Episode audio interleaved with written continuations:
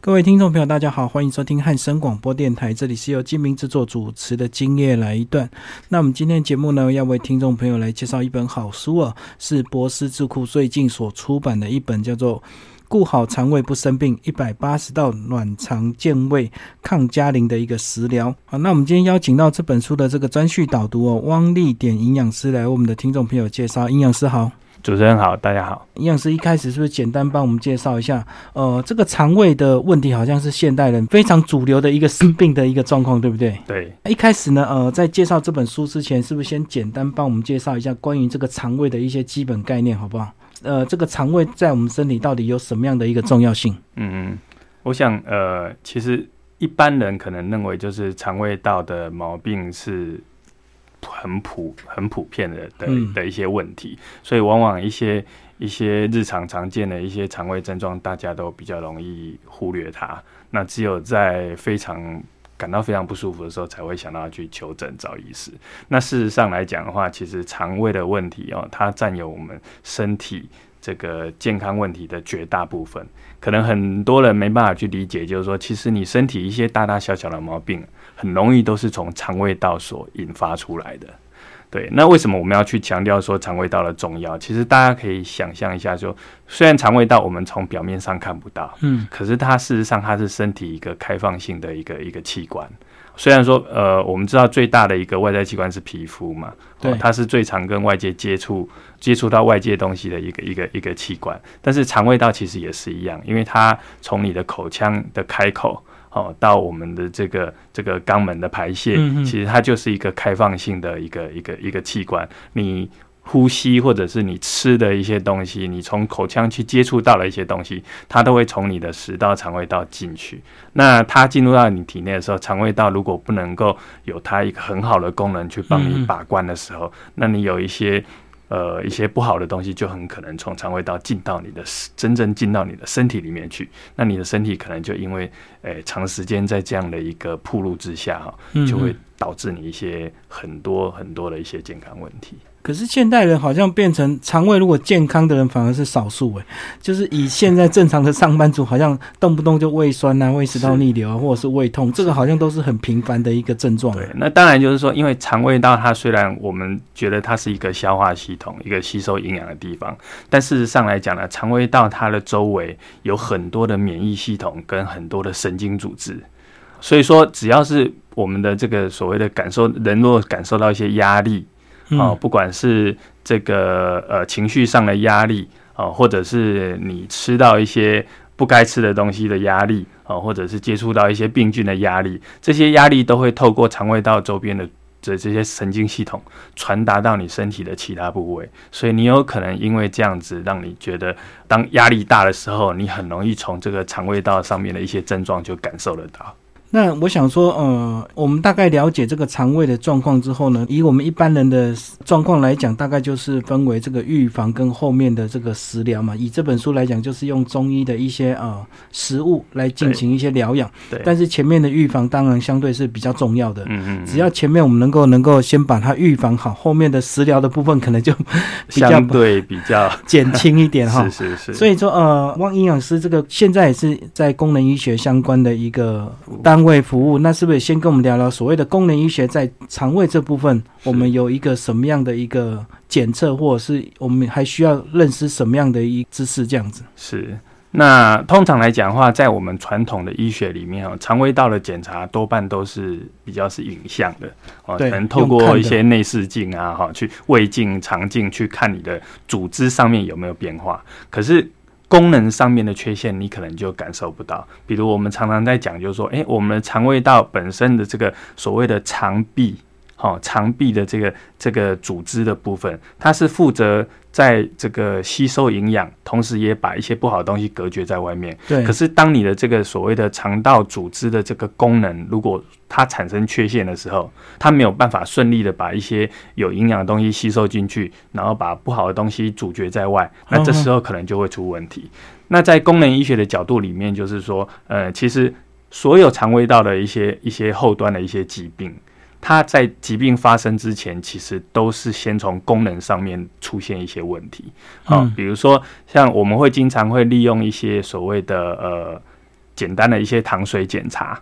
好，去看看就是说你的肠道本身有没有吸收上面的问题，好，或者是说利用一些大分子的一些糖分。哦，去看看，就是说，你的肠道如果正常的情况下，应该大分子是不会被吸收的，因为它代表一些没有被消化过的东西嘛。可是，一旦它如果吸收到你的身体里面，然后借借由你的这个肝脏、肾脏从尿液里面排出来的时候，那换句话说，就代表说你的肠道有一些渗漏的一些问题。那这个在我们功能医学上面来讲，就叫做这个肠漏症。那肠漏症就代表就是说你的肠道它没有办法维持它正常的一个过滤的一个功能，那这时候身体可能就很容易出现问题。哦，所以说我们功能医学的部分就是说。在身体的一些呃肠胃的部分，它如果功能有一些缺陷的话，我们是可以提早检测出来的。对对对对。但是在有这些缺陷之前，我们其实身体不一定会有状况，对不对？没错没错，可能还要经过半年或好几年的一个时间，我们才会发现这个症状。对对对，一般我们最担心的像大肠癌的问题，那通常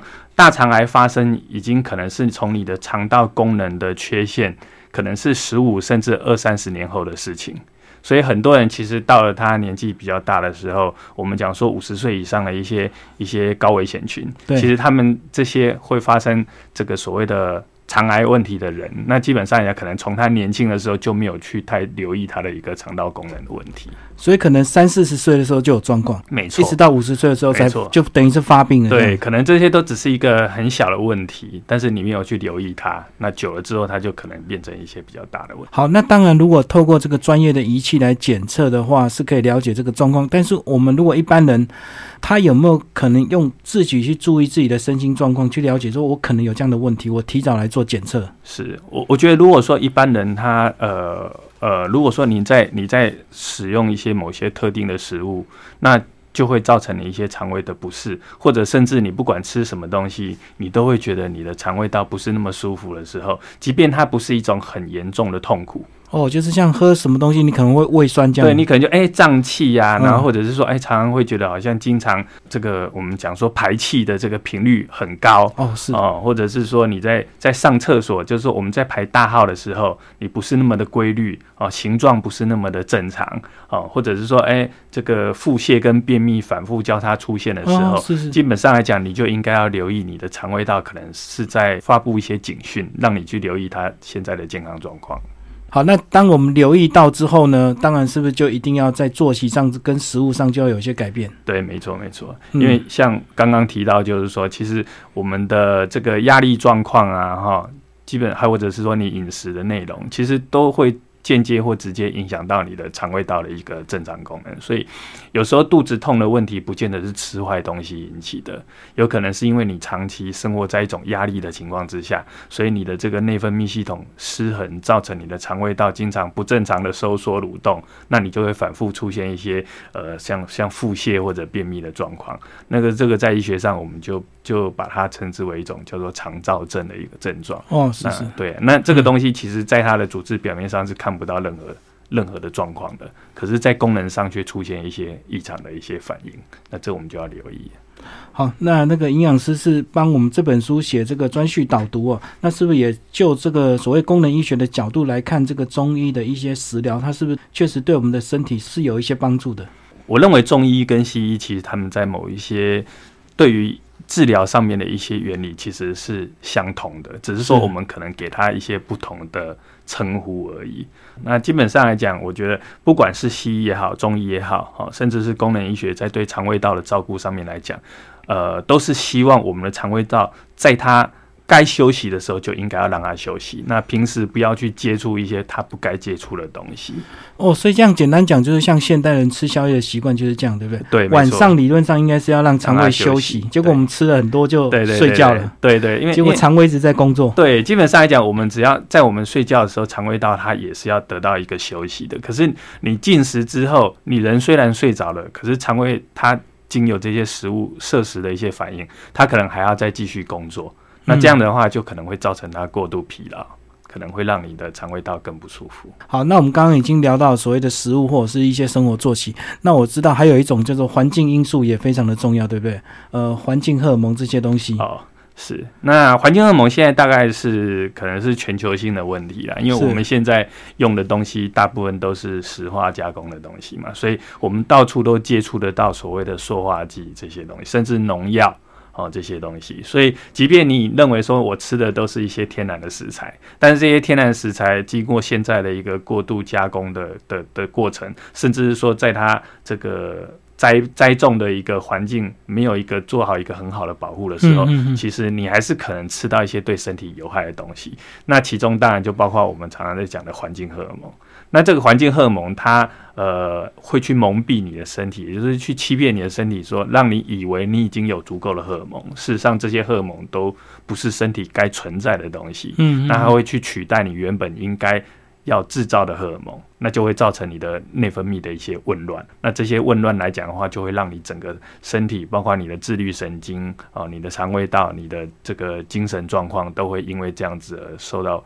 平那个平衡性就会受到破坏。哦，这这这对身体来讲，其实真的是一个蛮大的一个伤害。所以说，有有些人讲说，如果吃太多的肉的话，因为那个肉可能有一些生长激素，就会造成我们体内的荷尔蒙也会对对对，也会被影响，对不对？对，没有错。所以也是一样的理论。对，没有错，没错。所以现在其实，在在一些欧美先进国家，他们一些所谓的自然医学医师哦，嗯，他们呃就会比较去。强调就是说，他们的客户应该要选择一些有机栽种的的植物、蔬菜、水果，啊，甚至是这个所有的这个肉类，好像最他们最常使用的牛肉，是他们不会去选择所谓饲料饲养的牛肉，他们会选择那种所谓的草饲牛肉，就是吃天然的这个这个草原上面的草所不会，而不是而不是选择那种饲料饲养的那种牛肉。可是这样子怎么样在价格跟价值上去取得一个平衡？我知道，其实像如果是一般的人，他们来买这些有机的东西，当然第一个观念就是嫌贵嘛，所以他先把这些钱省下来，以后可能就拿这些钱去看病这样子。没错，没错，嗯，这当然是一个很现实的问题啦，就是说有时候这个确实很难两面兼顾啦，但是只能够就是说，哎，希望大家在有这样的一个观念的时候，选择食材的来源的时候，就能够。尽可能的去从你比较可以相信的一些来源去选择。那至于说价格上面的问题，呃，这个大概真的是比较难难难解决的。所以有机它还是很难在价格上去把它整个变成比较大众化。对对的，因为毕竟有机栽培的东西，它的成本相当高。因为呃，有机栽培它需要一个比较充分休息的土壤。换句话说，它的产量就不可能像一般农场栽种的东西，这种所谓的呃收获量这么的大。那相对来讲，物以稀为贵嘛，所以说这些成本一定都会比较高。那接下来呢，是不是请营养师来跟我们聊聊这个啊？如果以营养学的角度来讲，我相信西医跟中医的这个食疗的部分，其实大家观念都差不多雷同的。呃，虽然吃的食物不太一样，但是根本追根究底就是营养素要均衡嘛。对。那以这个营养师的一个角度，是不是来跟我们谈谈？如果说我们从早到晚上的话，我们大概是早餐、中餐、晚餐三餐有没有一些特别需要，或者是哪些营养素它是适合这个时段的？OK，好。那其实就营养学角度来看的话，我们当然都会呃跟大家提倡所谓的饮食均衡嘛。对啊，饮食均衡其实讲的细一点，就是你的每一种重要的营养素都应该充分摄取到。那我们知道说最主要营养素就是碳水化合物啊、蛋白质啊、脂肪这一类的东西。那其实我们每一餐。应该都要充分的去摄取到适当比例的这三大营养素。是好，那水分当然是不用说，水分是一定要的。好，我们每天其实定时喝一一个一个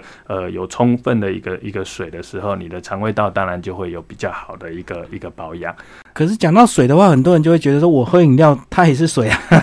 它只是当然甜分的水而已。但是有些饮料因为它加了太多其他的东西啊，比如说，诶，它可能加了很多的一些糖分。啊，那对有些人来讲，可能这些糖分对他来说是一种负担。那还有就是说，当饮料跟水，毕竟它有不同的一个渗透压，哦，所以说不好的就是说，如果不是一个一个一个一个对肠胃道很好的一个渗透压的一个一个饮料的时候，那它反而会造成我们肠道的脱水。啊，那这样子可能会增加你腹泻的风险，甚至就是说，呃，讲的细一点来讲的话。这些饮料其实它当它在你的肠胃道中的时候，它会把你肠道表面的这些细胞的水分给给吸走。哦，那对你来说反而是一种，呃，你没有补充到水分就算了，还会让你脱水。哦，所以就是像有些人喝甜的饮料，就越喝越渴，就是这个道理。对对对，身体反而会更缺，因为因为身体可能需要排出更多的水分，去把你这个从饮料中吸收到的一些东西把它稀释掉。嗯嗯嗯。好，那再来，呃，有没有哪些时段是适合一些营养素的？比如说，我们一早起床，我们准备要工作，是那我们大概是什么样的一些营养对我们比较好？是。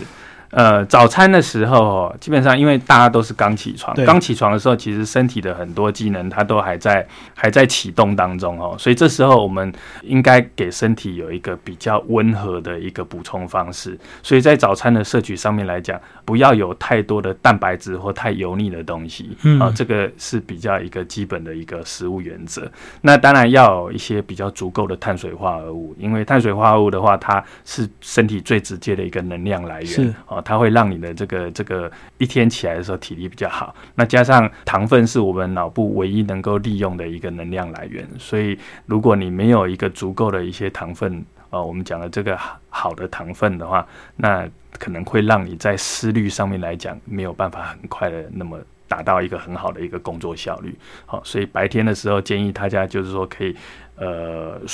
这个蔬果哈比较好消化的一些蔬果，然后这个呃简单的一些蛋白质，像像像鸡蛋、牛奶这一类的东西。那脂肪来讲的话，就不要太多。那到了午餐呢？午餐的话，因为大概是一天的，算是我们呃应该说一天生活的一个高峰了。哦，那中午的话来讲，我们当然会把这个在热量上面来讲，就可能会提高一些。哦，那这时候身体因为已经醒了，所以在这个蛋白质跟这个脂肪的摄取上面来讲，哎，这时候就可以可能提高一些。那相对来讲，糖分可能就可以降低一点。那身体有一个呃，当然我们讲说中午，因为你下午还要工作，你如果一下子吃的太多太撑的时候，哦，反而会让你更想睡觉。所以基本上来讲。以这个健康的饮食来讲的话，我们都还是会建议大家朝向比较温和清淡的东西。那在中午的时段，呃，艳阳高照的，不要吃一些太刺激性太高的食物或调味料，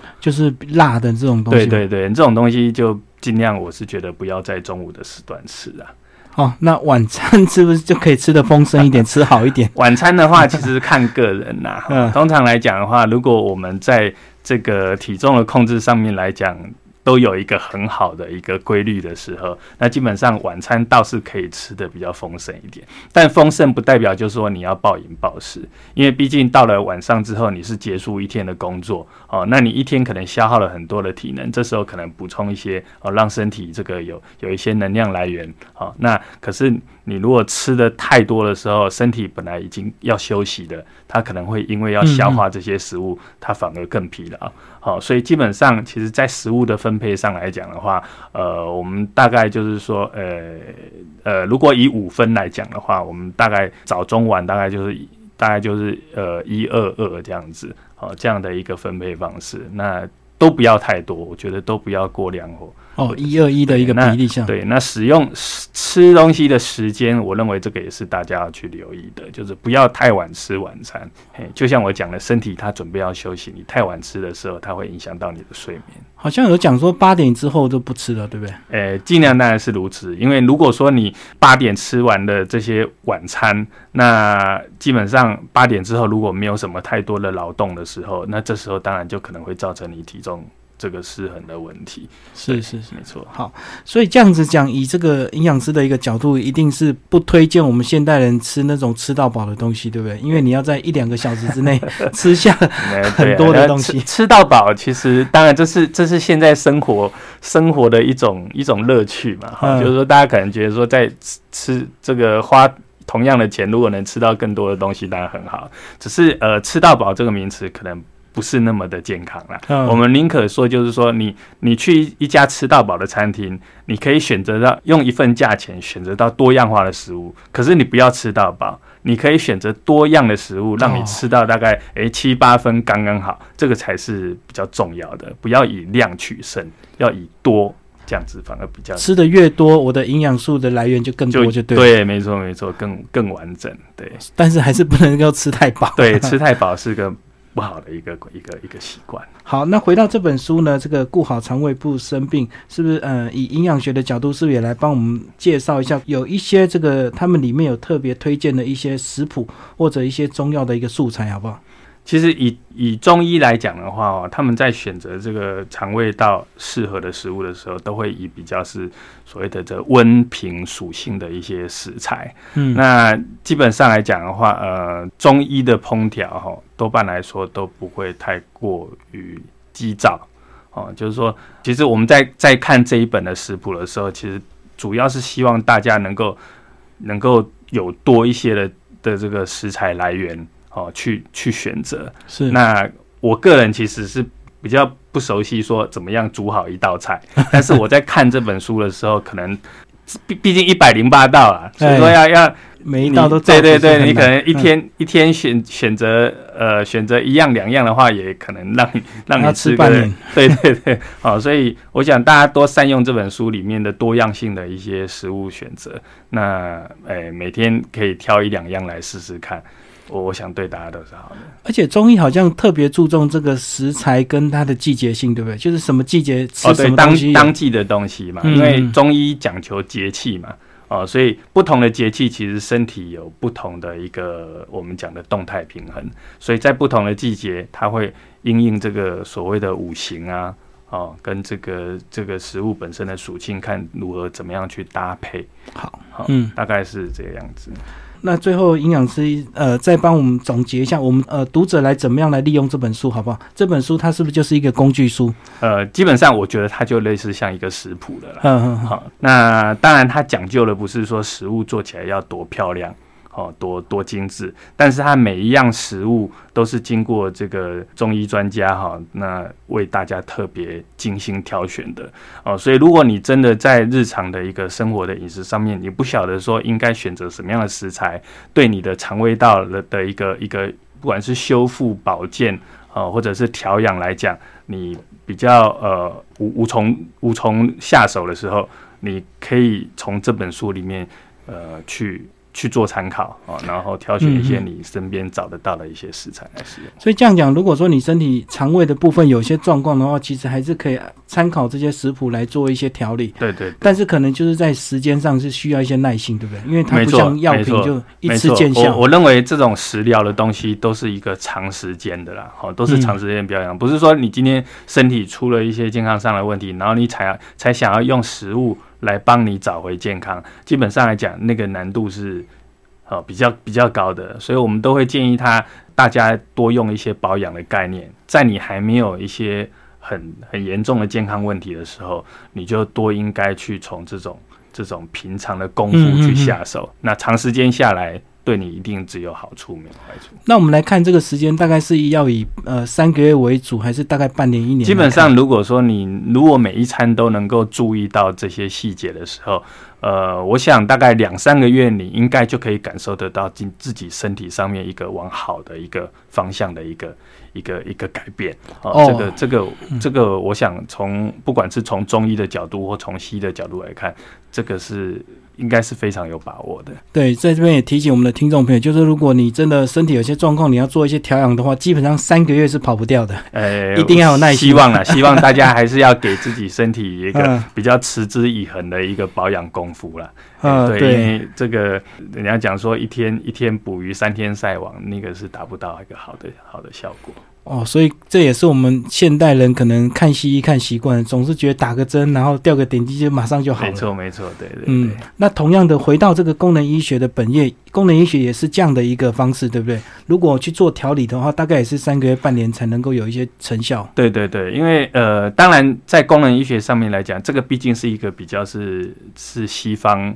引进来的一个一个一个一个学科跟名词嘛，哈，那基本上来讲，用的东西当然都还是比较是属于呃生计类的东西，哈，就是说除了我们大家通用的一些食物之外，那在这个欧美来讲的话，功能医学他们就会用一些我们讲的一些保健品，嗯，去去弥补你自己日常饮食中没有办法这个这个充分摄取到的一些营养素，那。我们还是尽可能的不要去使用药物，非到必要的时候，我们尽可能不要用不要去依赖药物来维持自己这种健康的假象。好好好，但是一样是需要时间的，一样要时间，一样要时间。好，今天非常谢谢我们的汪丽典营养师为大家介绍顾好肠胃不生病一百八十道卵肠健胃抗加龄的一个食疗。这本书呢是由博思智库所出版的，听众朋友如果有兴趣呢，可以去找来阅读。好，谢谢我们的营养师，谢谢谢谢谢谢大家。